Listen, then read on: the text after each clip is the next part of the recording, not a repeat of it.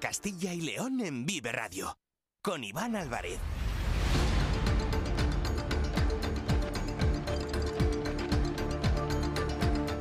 Hola, ¿qué tal? Muy buenas tardes, bienvenidos, bienvenidas a Vive Castilla y León. Es la una en punto de la tarde, es martes, día 13 de febrero de 2024 y vamos en directo hasta las 3 en punto en esta sintonía, en la sintonía de Vive Castilla y León. Tenemos muchos asuntos, muchas historias que les vamos a contar durante estas dos próximas horas. Nos pueden escuchar a través de la FM de toda la vida en nuestra página web www.viveradio.es, en todas nuestras plataformas de streaming y de podcast y en las redes sociales de Vive Radio, con el sonido perfecto de nuestro técnico Ángel de Jesús.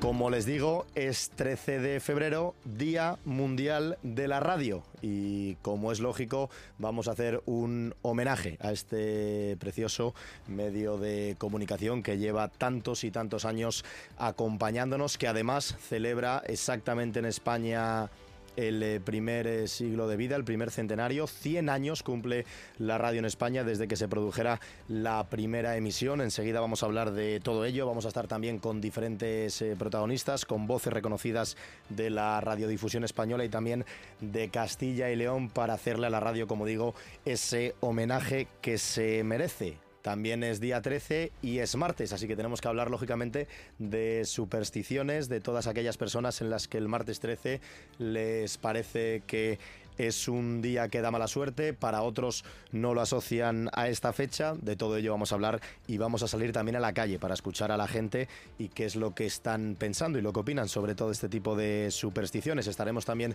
pendientes de la actualidad política de Castilla y León, como siempre, como es costumbre aquí en este espacio, en eh, Vive Radio. Hablaremos también de cocina, queremos felicitar en directo en la sintonía de Vive Castilla y León a un cocinero segoviano que ha sido premiado a nivel mundial como el mejor cocinero del mundo con trufa y estamos también pendientes lógicamente de esas tractoradas, de esas manifestaciones para mañana miércoles hay organizadas en varias provincias de Castilla y León, en Valladolid, en Palencia, también en Soria, en Burgos. Estaremos muy pendientes, lógicamente, durante el día de mañana, pero hoy también se están produciendo retenciones y cortes de tráfico que afectan a esta hora, a la una y tres minutos, a diferentes puntos en las carreteras de Castilla y León. Por ejemplo, en la Nacional 122, a la altura de Peñafiel, en la provincia de Valladolid, en el kilómetro 307 se encuentra cortado en el sentido creciente de la kilometración. Hay tractores que están eh, dificultando, como digo, la circulación a esta altura. También en la misma Nacional 122, en el kilómetro 332, a la altura de la localidad vallisoletana de Retuerta. Lo mismo ocurre en esta carretera en la provincia de Burgos, a la altura de la localidad de Zuzones, en el kilómetro 247. Así que en la Nacional 122 Especial atención si van a circular por ella a la altura de Peñafiel, de Retuerta y de Zuzones. Y también estamos pendientes de otra nacional, la Nacional 120 en la provincia de Burgos, en la localidad de Belorado, en el kilómetro 66, donde se produce un corte que afecta también a ambos sentidos de la circulación. Como decimos, este es el tráfico a esta hora de la tarde, a la una y cuatro minutos, que está afectando debido a esas tractoradas improvisadas en las carreteras de Castilla y León. Seguiremos informando, como decimos, hasta las 3 de la tarde. Tenemos dos horas por delante. Vamos con estos asuntos y con muchos más. Están escuchando Vive Castilla y León. Comenzamos.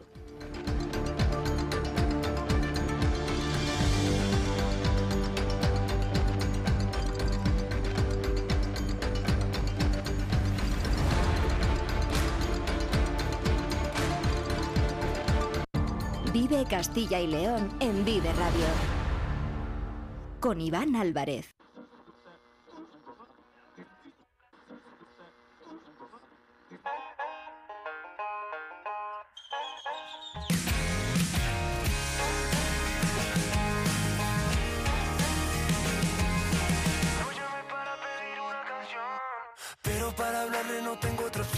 Porque ella muy probablemente está escuchando y yo de frente no me atrevo ni a empezar esta conversación. Yo, enamorado de ella, no lo ha notado. 15 minutos de fama por un azulado. Quiero que ella sepa que me enamoré, que esté escuchándome. Que digan por la radio mis besos al aire.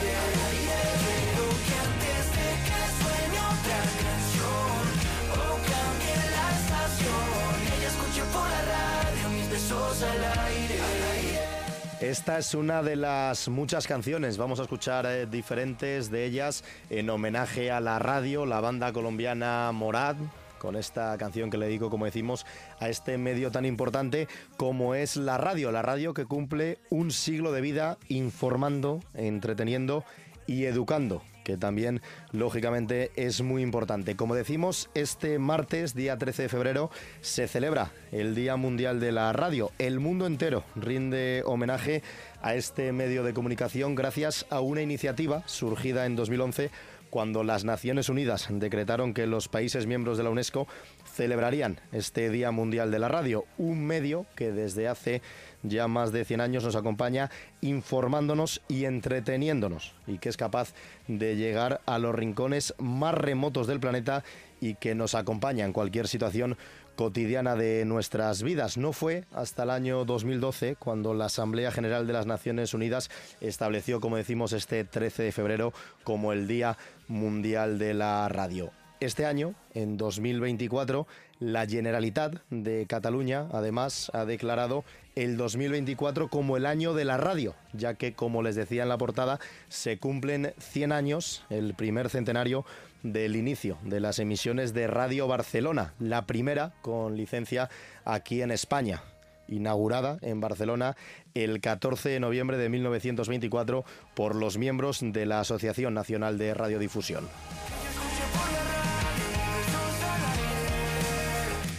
¿Y quién no tiene recuerdos de este medio de comunicación, de la radio, que tanto nos acompaña durante nuestras vidas, cuando vamos en el coche, si nos dedicamos al transporte, la compañía que le puede hacer la radio, pues a los camioneros, a los conductores de autobús, una radio que se ha ido adaptando al paso de los años y al cambio en las formas de vida. Podíamos consumirla en un principio a través del transistor, después pudimos hacerlo también, como decimos, en los coches, a través de la televisión y luego fueron apareciendo Internet, las aplicaciones móviles y ahora han llegado los podcasts y lo han hecho para quedarse porque este, la radio, es un medio de comunicación que decían que tenía fecha de caducidad, que no tenía ningún futuro por delante y que iba a ser arrollado por las nuevas tecnologías y por otros medios de comunicación.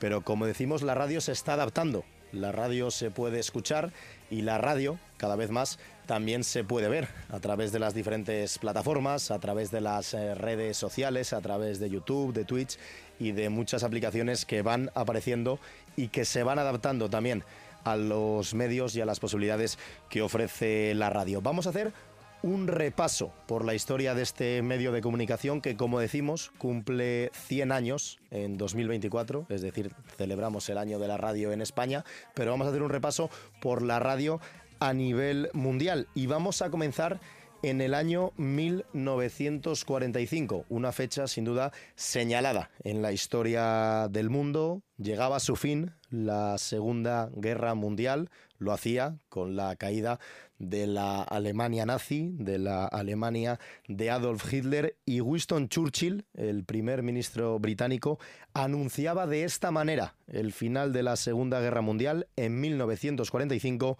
y lo hacía a través de BBC Radio. Today is Victory in Europe Day. Tomorrow will also be Victory in Europe Day.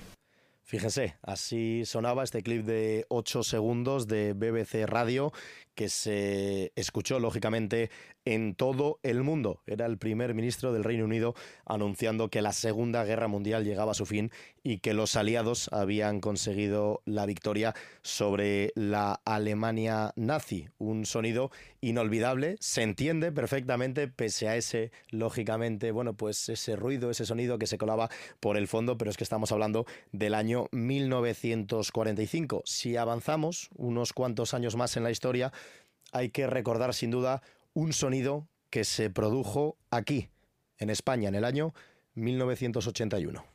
Sí. ¿Qué pasa? No. ¡Quiete todo el mundo!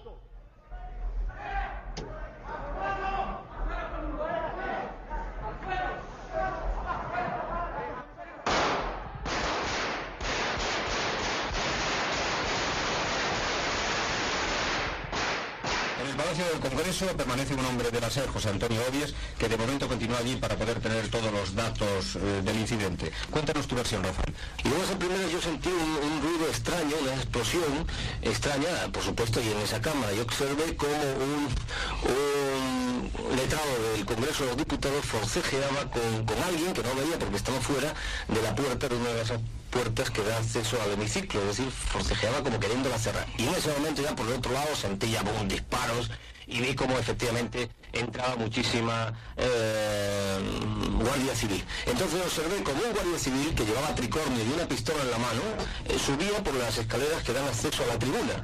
Y entonces vi era...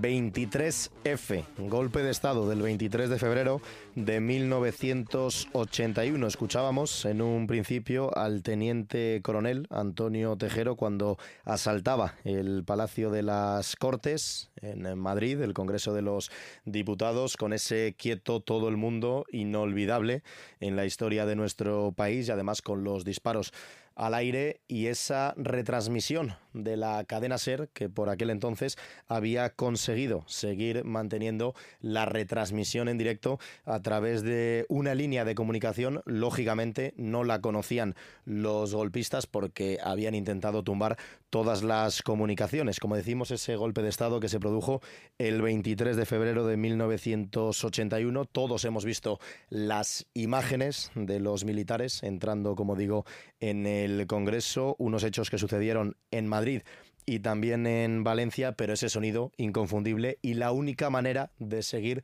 y de conocer lo que estaba ocurriendo en directo en el hemiciclo con todos los representantes políticos del Estado dentro de, como digo, del Congreso, era a través de la radio. Así que es un sonido que sin duda nunca va a pasar en el olvido y siempre va a estar en la historia de nuestro país. Si nos venimos ya a este siglo, al siglo XXI, hay otro sonido inolvidable que ojalá nunca lo hubiéramos tenido que escuchar, pero desgraciadamente el 11 de septiembre de 2001 así sonaba el atentado de las Torres Gemelas.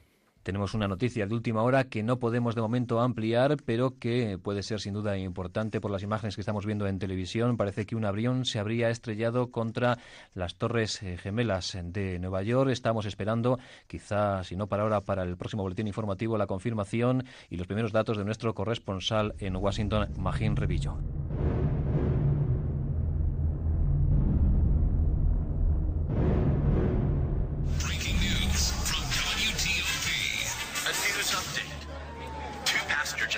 Crashed into the Twin Towers of New York's World Trade Center. In Washington, there, goes, there is a large fire at the Pentagon. The Pentagon has been evacuated. It hit directly in the middle of uh, one of the World Trade Center towers. Terrorism against our nation will not stand. Walk north and get out of southern Manhattan for two reasons.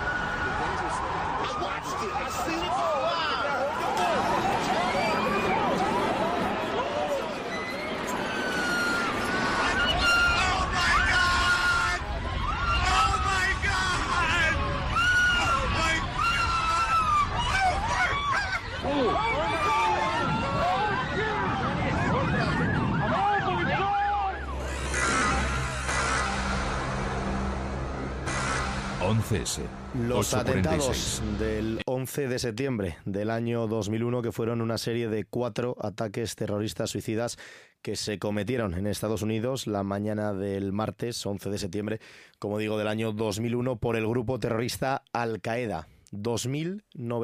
2.996, lo digo bien, fallecidos, incluyendo también a los 19 terroristas suicidas y 24 desaparecidos. Ese es el balance de uno de los atentados más crueles y más trágicos en la historia de la humanidad. Otro sonido mítico que también tiene que ver con atentados tuvo lugar en Madrid el 11 de marzo del año 2004.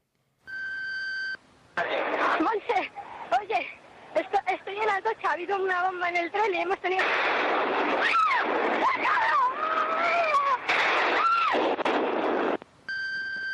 Pues yo lo he subido en Santa Eugenia, vendría de Guadalajara o de Alcalá de Henares. Y nada, hemos subido y hemos oído una fuerte explosión, mucho humo en el tren y, y hemos salido como hemos podido. No sabemos ni qué habrá pasado ni nada, supongo que será una bomba. Estábamos en la estación del Pozo, íbamos, no sé, iba medio dormida, entonces estábamos o frenando para parar y que bajase la gente o arrancando para salir, cuando se ha escuchado pues una especie de explosión y como si el vagón se levantase un poco. Ha habido una explosión hace unos minutos eh, en las vías del AVE. En las vías del AVE, hace unos cuantos minutos. Ya les daremos más detalles.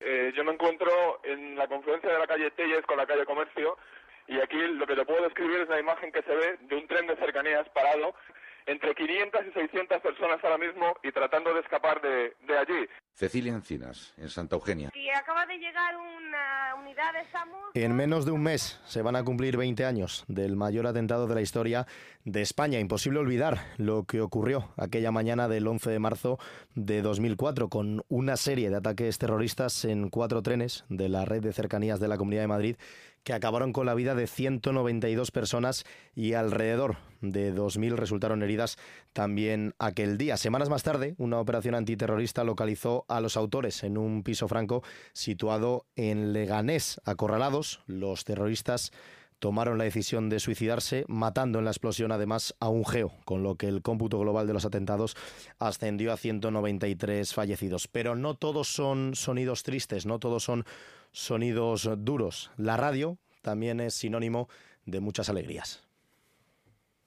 Bola que tiene Nava, Nava se va, le agarra Van der Vaart, sigue Nava, progresa Nava, mira cómo le persigue Neider, aguanta Nava, el balón para Iniesta, Iniesta de fuera, toca para Fábregas, Fábregas para Nava, Navas para Torres, vuelve a descargar, Torres descarga. Ah, mira Fábregas, Fábregas para Iniesta, Iniesta chuta,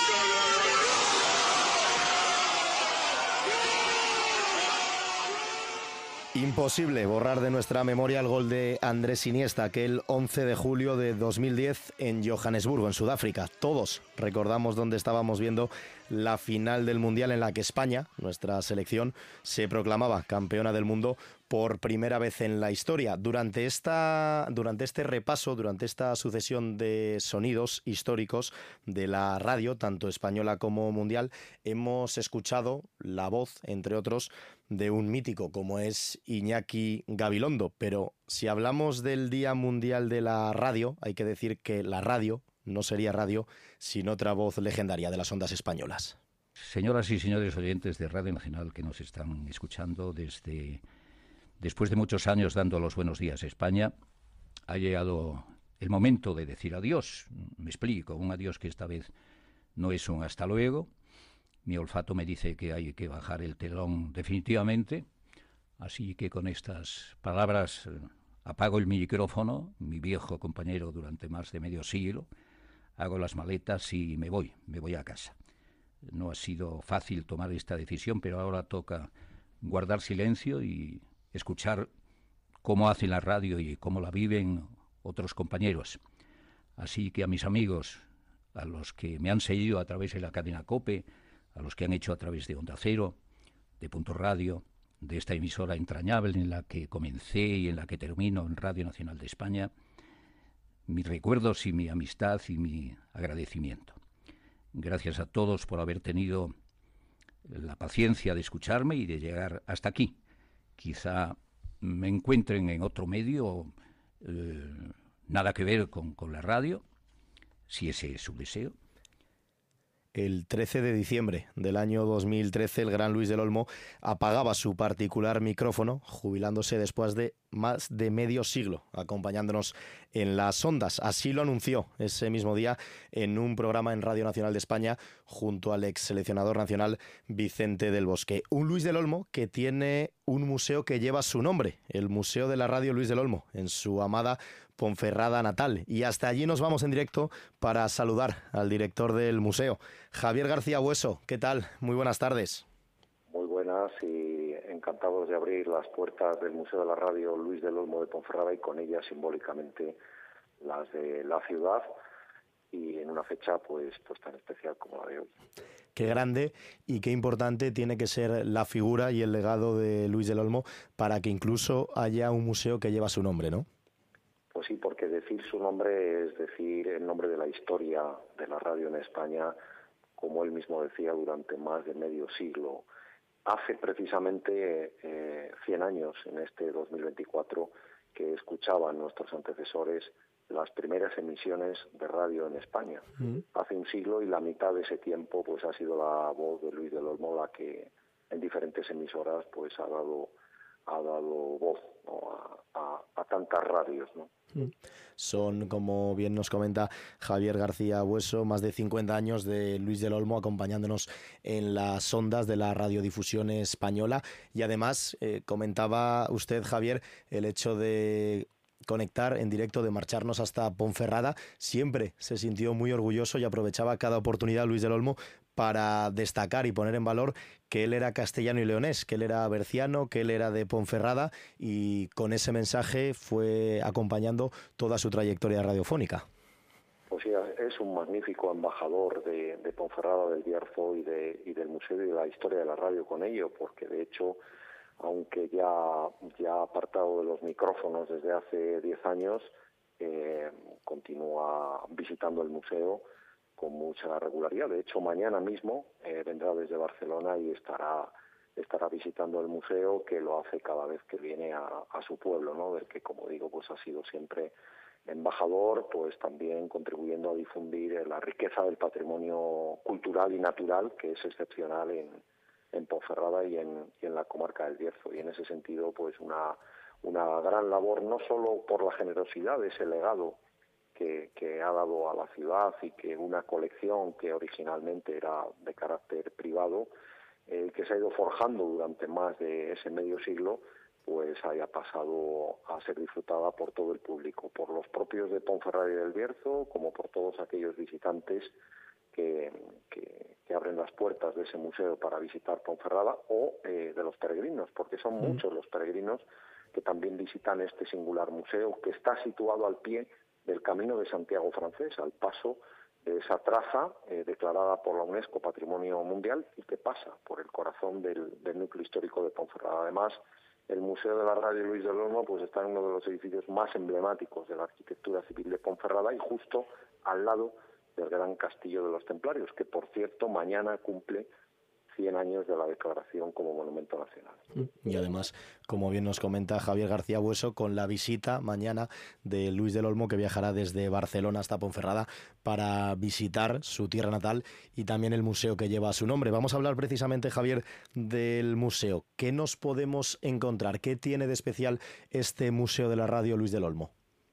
tiene muchas cosas especiales. Eh, la primera es el edificio, el edificio que era un edificio eh, muy notable de la arquitectura civil de Ponferrada, pero que hasta hace dos décadas se encontraba en un lamentable estado de ruina y que fue magníficamente eh, rehabilitado para esta noble sede de acoger, de albergar el museo. la primera pieza del museo es otra singularidad porque no está dentro de la colección, sino que está fuera y es una preciosa eh, trepadora china que tapiza completamente toda la fachada del edificio, una glicinia que guarda buena parte de la historia también del edificio y que es uno de los puntos de los lugares más fotografiados de Ponferrada y que también forma parte pues íntima ¿no? de, la esencia de este museo en el que el visitante se va a encontrar por una colección excepcional, con más de 300 aparatos de radio, acompañado además pues, de otras piezas que no son estrictamente radios, pero que tienen que ver con su historia. Hay obras pictóricas de magníficos artistas, hay pues por significar hoy una en la efeméride que celebramos, pues una magnífica del pintor Eduardo Úrculo de la radio de los años 20, o eh, algunos micrófonos muy destacados, por ejemplo, una de las piezas más significativas de la colección, pues uno de los micrófonos que utilizaba Evita, Eva Perón y que fue regalado al museo por la República Argentina. Y entre los aparatos, pues nos encontraríamos cómo ha evolucionado la radio a lo largo de este siglo, pues con magníficos aparatos de la década de los años 20 y 30 y con otros en los que predomina más que su interés estético o artístico, pues otras cuestiones más de innovación técnica, ¿no? Y que bueno, pues sirven un punto de encuentro entre las generaciones. Aquellos que con cierto punto de nostalgia pues vienen al museo en busca de aquellos recuerdos que le quedaron grabados porque lo escuchó en la radio de su niñez y que viene acompañado muchas veces pues de sus nietos más pequeños, como por otra parte pues acabamos ahora de tener en la visita especial que con este motivo acabamos de hacer al museo y donde se han encontrado pues eso pequeños y mayores. Y los pequeños bueno pues nos sorprende un poco no cuando entran al museo y a veces ya algunos tienen dificultad de reconocer la radio en estos aparatos porque bueno para ellos la radio es el smartphone el teléfono móvil o el podcast que hace que la radio pues eh, también esté viva, más viva quizá que nunca y pues tome otras formas distintas a las tradicionales. Es una buena manera también de enseñárselo, como usted dice, a los más jóvenes que cuando se encuentran esos primeros eh, transistores que tienen ya tantos años de historia, se pondrán delante de ellos y seguramente no sepan ¿no? Lo, que, lo que están viendo, lo que están eh, presenciando con esa comparativa, como usted dice, con la radio digital, con las aplicaciones móviles de, de hoy en día. Pero es verdad el mensaje que usted está enviando, Javier la radio a la que se ha intentado o se lanzaba el mensaje, lo hemos escuchado en repetidas ocasiones, que no iba a tener futuro, que cada vez le quedaba menos, se ha sabido adaptar a los, a los nuevos tiempos y está más viva que nunca. Y es importante ¿no? la existencia de este tipo de museos, como el Museo de la Radio Luis del Olmo en eh, Ponferrada, para no perder la perspectiva y saber todo lo que hay detrás de un medio tan apasionante como es la radio. Eso es, la mirada de un museo no debe ser nunca la mirada al pasado como bueno, pues nos puede parecer a veces, ¿no? Por, por, por el haberlos considerado casi como una cámara sagrada en la que se conservan objetos para pasar a la posteridad. Debe ser sí una mirada al pasado, pero para proyectarlo al futuro. Y en ese sentido, pues efectivamente, la radio, que es el medio en el que domina la palabra, es un medio que nunca va a morir y lo que sí, pues bueno, pues como todo, eh, se va transformando, pero, pero cogiendo también pues, pues una nueva una nueva vida, ¿no? Y en ese sentido, pues es, es la visita al museo algo más, desde luego, que la mera contemplación de una magnífica como es esta eh, colección. Es conocer su historia y con ella amarla, y solo se ama lo que se conoce. Y en el caso de la radio, pues, pues eso, ¿no? Todos tenemos en nuestro fuero más íntimo, pues algún momento, eh, bien de la historia o más conectado a alguna historia personal que por el hecho de haberlo escuchado de la radio, pues lo hemos hecho nuestro y eso es un recuerdo que perdura y que permanece durante toda nuestra vida. En ese sentido, por ejemplo, el museo, aparte de, esa exposición permanente, pues tiene un magnífico archivo documental, un archivo sonoro que parte de él está incorporado en el montaje y que el, y que el propio visitante pues puede escuchar, pero también eh, un archivo, un archivo documental, un archivo sonoro en el que se conservan bueno pues los principales momentos de la historia de nuestro país a través de a través de la radio. La memoria es muy frágil pero esos recuerdos de la radio desde luego son imborrables. Eso le iba a preguntar precisamente, lo ha comentado usted, el archivo sonoro, porque nos había hecho mención de esas 300 aparatos aproximadamente, que va desde piezas exclusivas, micrófonos, también eh, transistores, ¿no? De, desde hace muchísimos años hasta el día de hoy. Ese archivo sonoro con esos eh, sonidos históricos, como bien comenta, no sé si son solo de la radio española, si también podemos escuchar eh, pues archivos a nivel mundial y sobre todo cómo surgió la idea de llevar a cabo este museo en Ponferrada, este museo de la radio? Bueno, pues surgió porque, eh, bueno, eh, Luis del Olmo, que claro, el programa Protagonistas tuvo más de 10.000 programas y fue pues el protagonista en muchos aspectos, ¿no? de la radio en España, pues hizo también que, que Luis del Olmo pues estuviese trabajando en la mayoría de, emisoras. Y eh, su afán no fue tanto el de eh, coleccionar, ¿no? De, una manera, pues como suelen ser los, las colecciones a veces, ¿no? Que se hacen de una forma eh, muy caprichosa o, muy al gusto personal, sino que tuvo el acierto, desde luego, de ir recopilando de las emisoras, muchas de ellas, pues desaparecidas o que fueron transformándose en otras entidades, fue él además de, poniendo el interés de ir conservando, ir guardando parte de grabaciones de diferentes momentos o de series de programas y eso ha, constituido un riquísimo legado que muchas veces no se ha conservado por algunas de las emisoras, sino pues por él, pues por ese interés, ¿no? Y cuando surge en el año 2003 la, la, oportunidad por esa por ese gesto de, generosidad de, de, Luis del Olmo que tenía, atesoraba, pero solo para su contemplación o su disfrute, pues toda esa colección excepcional de, aparatos en su ámbito más privado, pues hizo la propuesta al Ayuntamiento de Ponferrada, que es quien gestiona ese museo, el Museo del Bierzo, el Museo del Ferrocarril y el Castillo de, los Templarios de Ponferrada, pues eh, poder disfrutar de esa colección en, en, en, su ciudad más querida, ¿no? Y en ese sentido, pues eh, aportó toda la colección, que además se ha ido enriqueciendo progresivamente y hasta el día de hoy, pues suele enviar de forma periódica, pues aparatos que, que recibe de personas que saben de su interés por el coleccionismo o de otras entidades y también pues legando todo ese magnífico archivo sonoro que él había ido pues de manera personal eh, guardando, conservando, clasificando como mejor podía y que bueno pues también muchas veces se recurre a este archivo por parte de diferentes emisoras o instituciones, ¿no? Pues preguntándonos si disponemos de unos u otros momentos o algunos cortes pues de momentos concretos que, que a veces pues están conservados en este archivo gracias a esa gracias a esa generosidad. Y ya la última, Javier, cuéntele a los oyentes de Vive Radio cuándo pueden visitar el museo, qué días permanece abierto y en qué horario para poder acercarse hasta Ponferrada a conocer este Museo de la Radio Luis del Olmo. Una de las peculiaridades que tiene el museo, junto a los otros dos museos que, como digo, gestiona el ayuntamiento y el Castillo de los Templarios, es la, la amplitud, la extensión de los horarios, porque el, los museos se encuentran, con el de la radio incluido, siempre abiertos eh, de martes a domingo, en horarios de mañana y de tarde. El único día que se cierra al público es los domingos por la tarde y los lunes. Todos los festivos, pues salvo excepciones en el calendario anual muy, muy puntuales, el resto de festivos del año se, se encuentra abierto. Pues ahora en la próxima Semana Santa, que este año es más temprana, pues se encuentra todos esos días eh, abierto el Museo de la Radio con los demás, con lo cual pues es una ocasión extraordinaria para invitar a los oyentes a que a que visiten Ponferrada, visiten sus museos, visiten su castillo y bueno, y aquellos peregrinos que pasan justo pues por la ruta jacobea, que pasa al pie del, del museo del castillo, pues también a visitarlo, ¿no? Como, como cada vez es más habitual en los peregrinos de, bueno, pues ya sabemos que por encima del porcentaje de peregrinos nacionales están los extranjeros y que se convierten ya en muchos de ellos también en visitantes a los museos y al Museo de la Radio, porque muchos de ellos pues encuentran precisamente aparatos procedentes de otros países, sobre todo de Centro Europa, y encuentran ahí unas referencias pues más, más cercanas.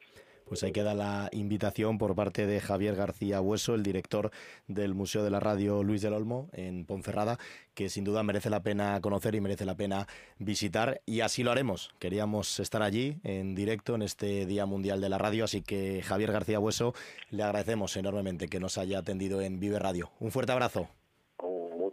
A vosotros y con la puerta siempre abierta. Súbeme la radio.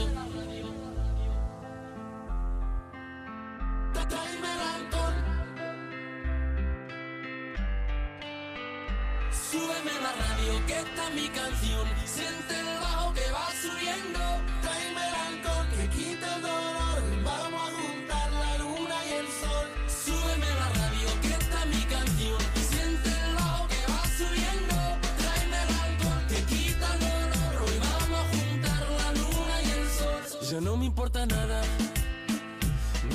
Súbeme la radio, es lo que le digo yo a Ángel de Jesús, a nuestro técnico de sonido, cada día aquí en la sintonía de Vive Radio.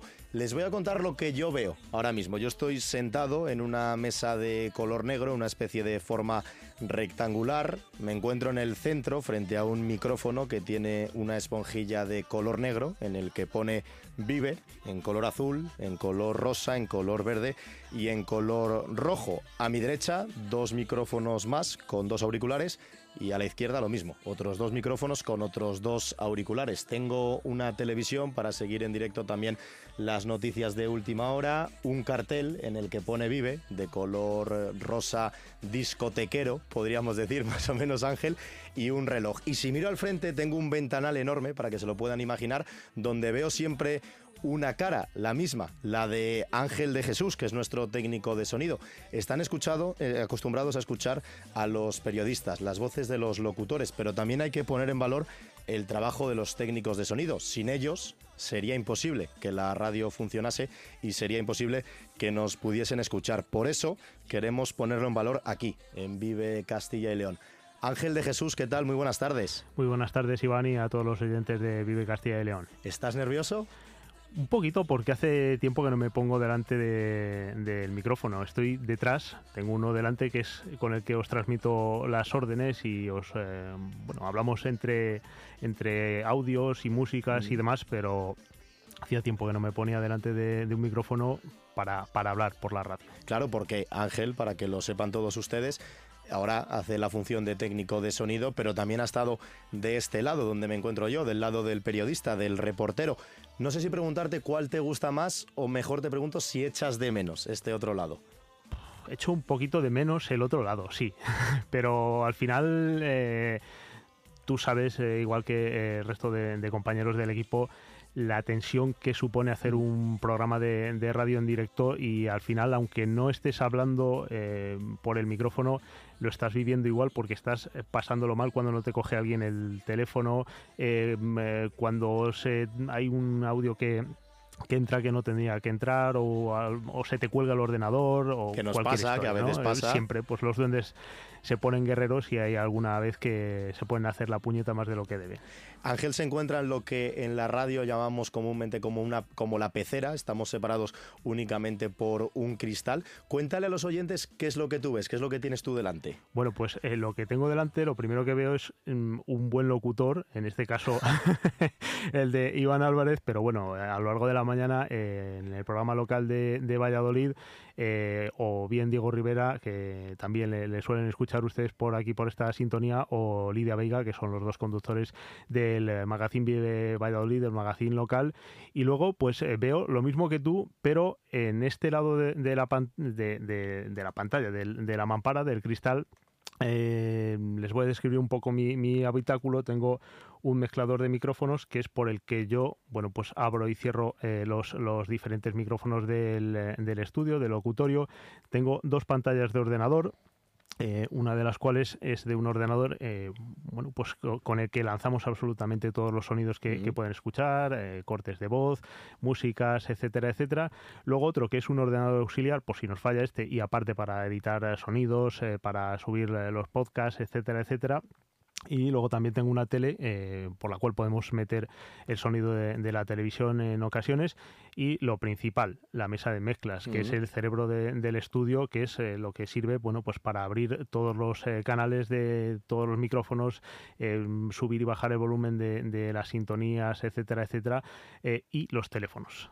Fíjense, se nota ¿eh? que ha estado de este otro lado porque tiene cuerda para explicarnos, para contarnos perfectamente la sintonía de, Vive Radio, Ángel de Jesús, cuál es su labor, cuál es la labor de todos los compañeros técnicos que son muy importantes y que, como bien comentaba, a veces se juntan esos denominados duendes. Si aparecen a veces en el estudio, no les queremos decir cuando se hacen programas o conexiones en directo desde el exterior, que es muy habitual en la radio, lógicamente, salir a la calle, hacer programas pues eh, fuera de nuestro espacio de confort para acercarles la información. Nosotros, por ejemplo, estuvimos hace unas semanas en Madrid, en esa Feria Internacional de Turismo, en IFEMA, con la retransmisión en directo de tres horas del programa de Vive Castilla y León. Allí estaba Ángel de Jesús, lógicamente, a los mandos técnicos y queríamos poner voz, en este caso, en la voz de Ángel, pues para que conocieran un poquito más cuál es su labor, que es muy importante, porque si ahora mismo Ángel quiere, me cierra el micrófono o me baja un canal.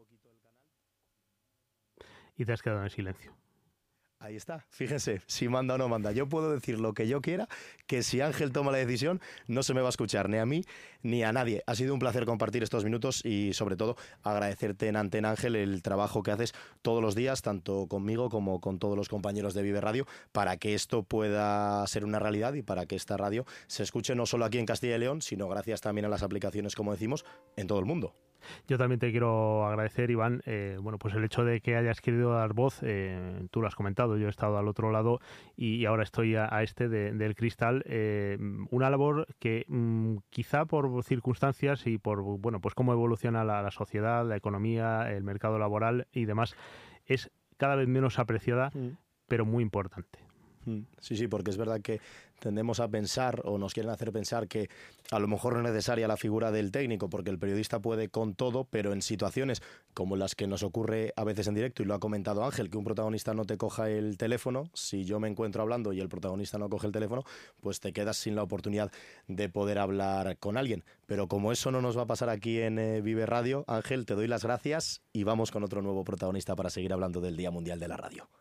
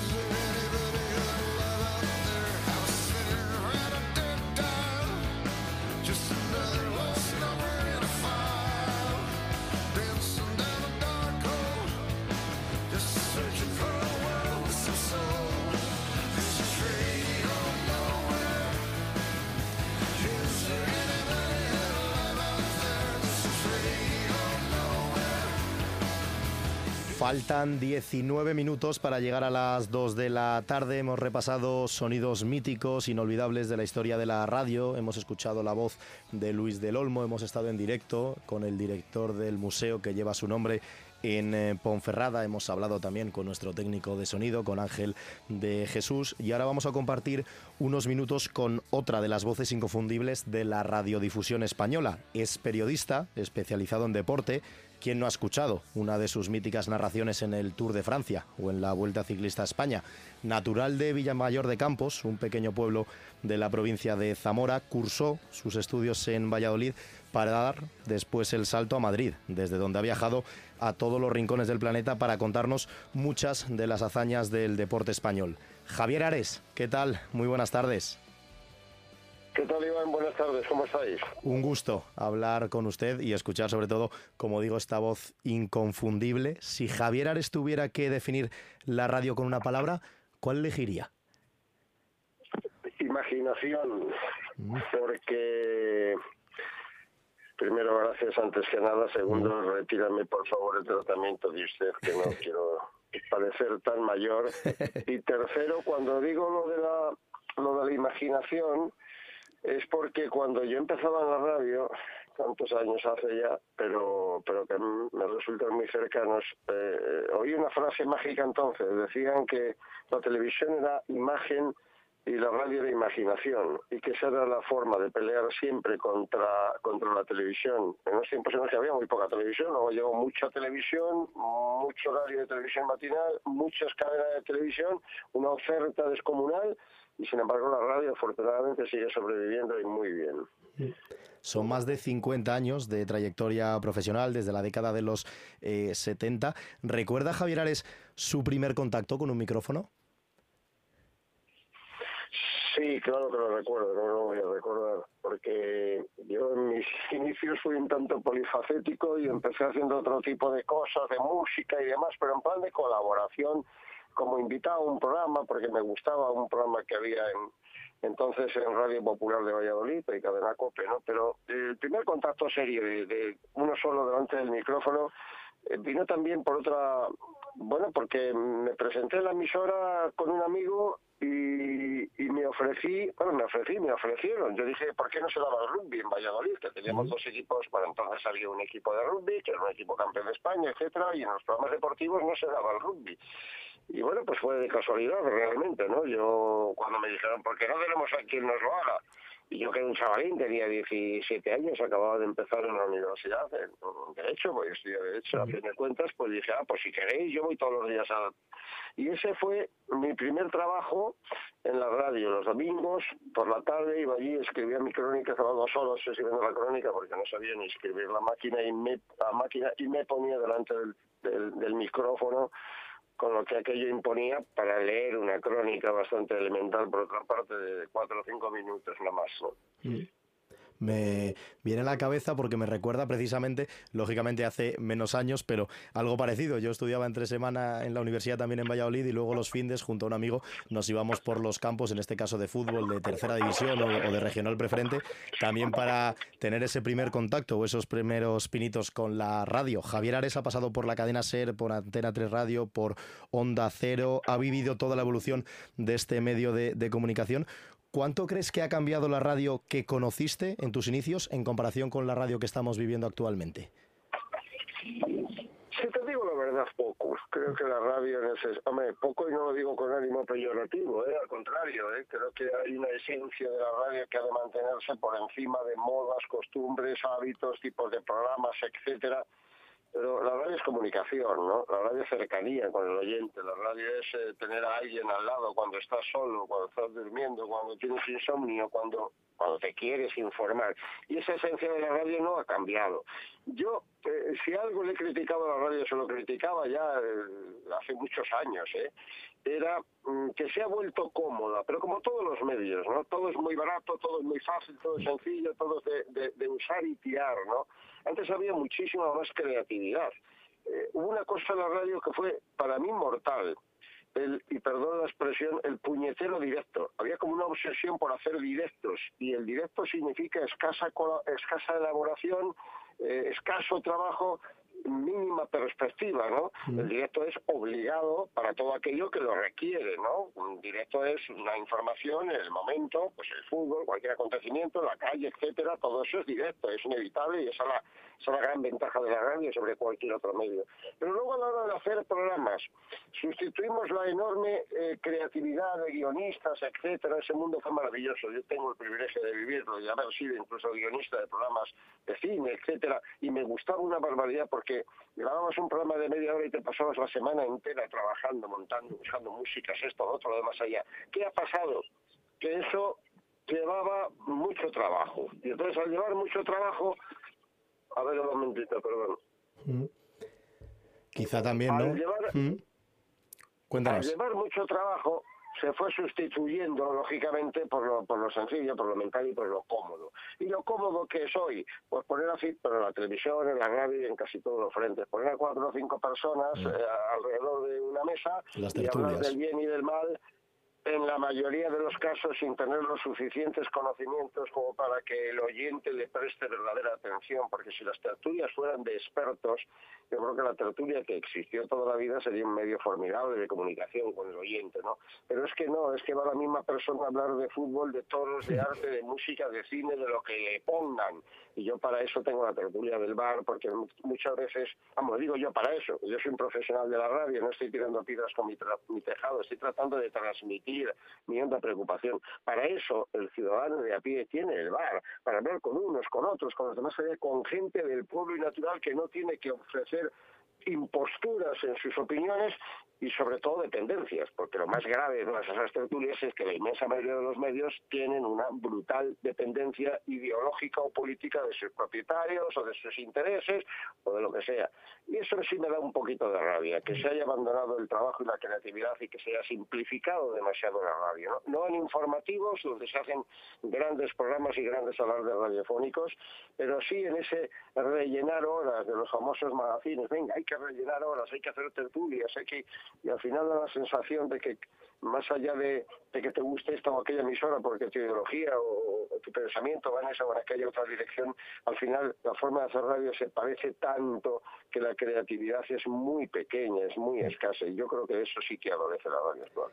Ahora podemos seguir viéndote, podemos escucharte también a través de la televisión. Estás en Eurosport haciendo las retransmisiones de las grandes vueltas eh, ciclistas. Hemos hablado de la radio, pero no quería pasar o dejar pasar la oportunidad de esta última pregunta, Javier, para preguntarte precisamente por el ciclismo. Lógicamente, eh, tu trayectoria la, vincu- la vinculamos siempre a este deporte. No sé, ¿algún nombre propio que tengamos que seguir, especialmente en el, en el ciclismo español? Hemos visto algunos de ellos que en los últimos tiempos no han terminado de estar ahí peleando por las grandes vueltas. No sé si un nombre en el que podamos estar atentos en los próximos meses o en los próximos años.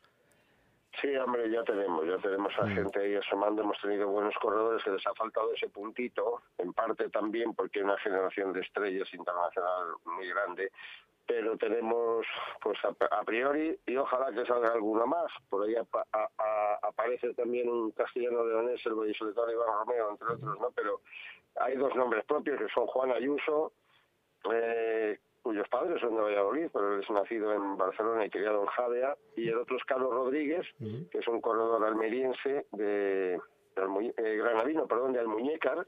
Son dos ciclistas que ya han hecho podio en la vuelta, que han hecho el caso de Carlos Rodríguez quinto en el Tour, y son dos ciclistas, no es que estén llamados a, es que son presentes a pesar de su gran juventud y están obligados a ser protagonistas de las grandes vueltas. Ganar ya pues es verdaderamente complicado y más en los tiempos actuales donde la competencia es brutal. Pero yo sí que tengo esperanzas, ilusiones y creo que van a, a llamar poderosamente la atención de los aficionados. Pues esos son los nombres propios que nos señala todo un experto como Javier Ares en la sintonía de Vive Castilla y León.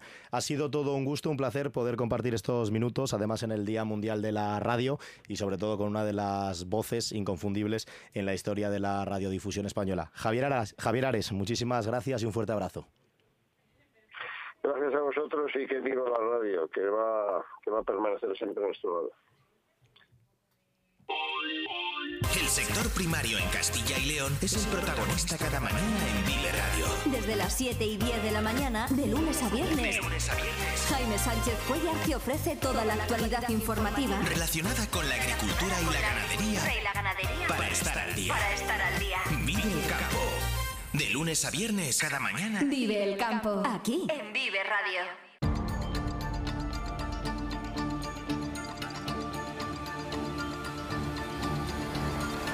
Vive Castilla y León en Vive Radio. Con Iván Álvarez.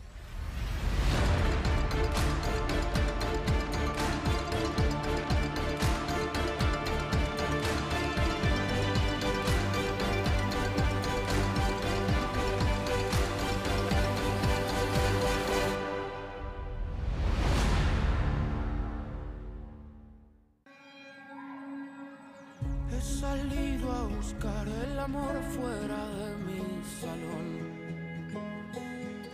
Lo encontré entre las pecas que adornan tu piel de salmón. Pude ver tantas cosas ardiendo a mi alrededor. Una y casi 53 minutos de la tarde, faltan 7 minutos para llegar a las 2 y estamos escuchando esta sintonía que desde hoy va a ser habitual todos los martes en Vive Castilla y León, porque es la sintonía que ha elegido Daniel González. Dani, ¿qué tal? Buenas tardes. Buenas tardes. Para tu habitual sección de patrimonio de Castilla y León. Sí, es el spot publicitario de Turismo de Castilla y León y yo creo que en este caso Turismo de Castilla y León es patrimonio, así que creo que va bien, va bien la música. Te ha quedado buen eslogan, ¿eh? Turismo de Castilla y León es Eso. patrimonio. Me ha gustado. Alguno lo va a apuntar y luego encima no vas a cobrar los derechos de autor. La Junta de Castilla y León, Dani, va a invertir más de 1,2 millones de euros en las provincias de Palencia y de León para conservar el legado monumental del Camino de Santiago. Exacto, esta inversión obedece a la estrategia de la Junta a nivel turístico de potenciar esta histórica vía y que ya anunciaron en Fitur. Concretamente, los beneficiarios de esta asignación son, por una parte, Carrión de los Condes, este municipio palentino, verá restaurado el lienzo oriental de su antigua muralla con una inversión de, ce- de 320.000 euros. En una primera fase se procederá a realizar una limpieza y consolidación de algunos elementos y luego también se instalará un alumbrado monumental que ponga en valor el lienzo, el lienzo de, esta, de esta muralla. Y luego la otra localidad beneficiada es Sagún, ya nos vamos muy cerquita de, de tu pueblo. Sí, la provincia ahí de en la León. provincia de León. Se trata de una inversión de casi un millón de euros para la restauración del puente Canto de Ujú. Sahagún. Se trata de uno de los puentes más singulares en el itinerario del Camino de Santiago a su paso por la provincia de León. Lo conozco, lo he visto varias veces personalmente. Además, Sagún y Carrión de los Condes, como bien comentas, Dani, son dos municipios de Castilla y León muy importantes dentro del Camino de Santiago. Son muchísimos miles de peregrinos los que pasan cada año por esa ruta del Camino de Santiago, además con albergues situados en ambas localidades y toda inversión que se haga para restaurar y mantener el patrimonio relacionado con el eh, Camino de Santiago, pues lógicamente es muy importante. Exactamente, más en Sahagún, que además en Sahagún, aparte de este puente, también co- encontramos el monasterio de San Benito, Ujú. que en este caso está en ruinas, sufrió bastantes incendios, luego que estuvo en decadencia, pero este monasterio fue muy, fue muy importante, los más importantes que tuvo, que tuvo Castilla. También va a ser, eh, va a recibir una inversión de 22.000 euros para hacer un recorrido interactivo para facilitar que los visitantes puedan sacar todo el partido de su máxima riqueza. O sea, un poco poner en contexto este lugar que al final, como ves las ruinas, no entiendes muy bien lo que es, pero realmente fue enorme este, este monasterio muy importante para Sagún. Hoy esta ruta del patrimonio por Castilla y León va más allá de nuestras fronteras, porque el titular es el siguiente y ahora nos lo va a explicar eh, Daniel González. Castilla y León ha planteado la idea de reclamar a Cataluña el patrimonio expoliado en palabras del consejero de Cultura Gonzalo Santonja, de manera muy discutible. Exactamente, son palabras del consejero después de que el ministro de Cultura, Ernest Urtasun, hablara de des- de descolonizar algunos museos de España para permitir superar un marco colonial o anclado en inercias de género o etnocéntricas, una línea marcada en otros museos internacionales. Pero Santonja, lejos de darle la razón al ministro, ha replanteado la idea, diciendo que si nos ponemos en este plan, habría que plantear la recuperación del patrimonio que, que ha sido expoliado de manera muy discutible y que en estos momentos se encuentra en Cataluña. El consejero de Cultura apelaba que conoce muy bien los cerca de 400 museos de la región y no tiene conciencia de que haya que descolonizar nada en esta comunidad. Pero quizás los de Cataluña sí se tienen que aplicar el cuento, decía Santonja. Sí, ¿no? Un mensaje bastante, bueno, bastante no, directo totalmente a Cataluña. No sé qué tal se recogerá el guante en esta comunidad autónoma, pero vamos, va con todo, Santonja. Sí, sí, sí. Es que además, en este caso, es verdad que tiene razón en el sentido de que hay mucho patrimonio de Castilla Sí. En Cataluña. Cierto es. Y es que concretamente, si hablamos de patrimonio eh, de esta región, en Cataluña tenemos que hablar de tres museos. El Marés de Barcelona, el Episcopal de Vic y el Museo de Arte de Cataluña. Juntos albergan cientos de piezas como esculturas del románico y del barroco y murales también románicos. Por ejemplo, la sala del románico del Museo de Arte de Cataluña, que muestra obras fundamentalmente catalanas de los siglos XI al XIII, eh, también ahí puedes encontrar los murales románicos de la sala palatina del monasterio de San Pedro de Arlanza, que es una ruina, un monasterio en ruinas, que está en la comarca de Arlanza, en la provincia de Burgos. Pero en cuanto a cuál es el que más cantidad de obras de la región posee, es el Museo Marés, el que sale ganador. Este museo, que debe su nombre al escultor Frédéric Mareix y que se encuentra en Barcelona, atesora numerosas piezas de arte procedentes de Castilla y León, ya que su fundador fue acumulando a lo largo de toda su vida debido a su interés por el arte y la cultura. Concretamente hablamos de 159 piezas de la comunidad, procedentes de conventos, iglesias, ermitas o monasterios. Ya sabemos que el arte en muchos casos eh, no tiene fronteras, lógicamente, y tenemos en museos de todo el mundo piezas llegadas desde otros rincones del planeta. Sin ir más lejos, el arquitecto catalán Antonio Gaudí, que desarrolla toda su obra en eh, Cataluña, tiene dos obras muy importantes precisamente aquí en Castilla y León, el Museo Casa Botines en la ciudad de León y también el Palacio Episcopal de Astorga, así que esa sinergia, ¿no? En Sí, este caso. en, el caso- en este caso es difícil llevar un edificio a No, claro, claro, es diferente, pero prefiero estoy poniendo ejemplos de, Sí, de sí. también arquitectura o arte catalán Obviamente. que también tenemos aquí en, en Castilla y León. Y tenías una última noticia, un último apunte sobre el patrimonio, Dani. Bercianos del Páramo lanza una campaña de micromecenazgo para reparar el tejado de la ermita del Cristo de las Heras. Exactamente, es comenzar esta sección contigo, Iván, y justo esta semana se anuncia una nueva campaña de, micro, de micromecenazgo. Y lo que nos gustan. Sí, sí, lo que sé que te gusta a ti mucho estas noticias, así que mira, toma, justo ha coincidido. Y en este caso nos vamos a este municipio leonés de Bercianos del Páramo, donde nos encontramos una ermita con una cubierta en la zona del altar que está bastante desgastada, afectada por la carcoma, humedades, también hay aves, una situación que ha llevado a la Asociación Cultural Cofradía de la Vera del pueblo, compuesta por unas 85 personas, a iniciar una campaña de financiación con la que pretenden reunir 18.000 euros necesarios para la reparación de este tejado de la ermita. Una campaña que una vez, se am- que una vez más se ampara en la plataforma de crowdfunding de la Asociación Hispania Nostra, eh, de la que siempre hablamos porque es la misma que elabora la lista roja del patrimonio en peligro de nuestro país. Una salida, la de micromecenazgo que ofrece Hispania, Nostra- eh, Hispania Nostra, que muchas veces se contempla como la única opción para salvar estos monumentos, que cuenta con una mayor dificultad para acceder, por ejemplo, a subvenciones de las, eh, de las administraciones, al no ser bien de interés cultural. Y también los ayuntamientos que poseen estos monumentos son demasiado pequeños para asumir el coste de la reparación. En este caso, Bercianos, por ejemplo, tiene 580 vecinos. Eh, Es importante acudir, lógicamente, a estas campañas de crowdfunding, que hemos hablado mucho de ellas en, en Vive Castilla y León, que siempre estamos pendientes y sobre todo relacionadas con el patrimonio. Son importantes y son esenciales para poder mantener, como bien dices, todo este tipo de obras y que no se pierdan en la historia de Castilla y León. Exactamente, en este caso es pequeñito, son 18.000 euros, muchas veces eh, son iglesias enteras que han Mm. tenido que hacer varias fases de, de campaña. Así que bueno, veremos a ver si tiene éxito y este tema seguramente lo ampliemos eh, en los próximos días. Eso es. Es, lo seguiremos muy de cerca, intentaremos seguro hablar con algún protagonista para que nos cuente en primera persona cómo se lleva a cabo esta campaña de crowdfunding para reparar el tejado de la ermita del Cristo de las Heras en la localidad de Bercianos del Páramo. Daniel, un gusto hablar contigo en la sintonía de Vive Castilla y León. Igualmente. Nos acercamos a las 2 de la tarde, nada, les dejamos con los servicios informativos de Vive Radio y a partir de las 2 y cuarto seguimos hasta las 3 aquí con más Vive Castilla y León.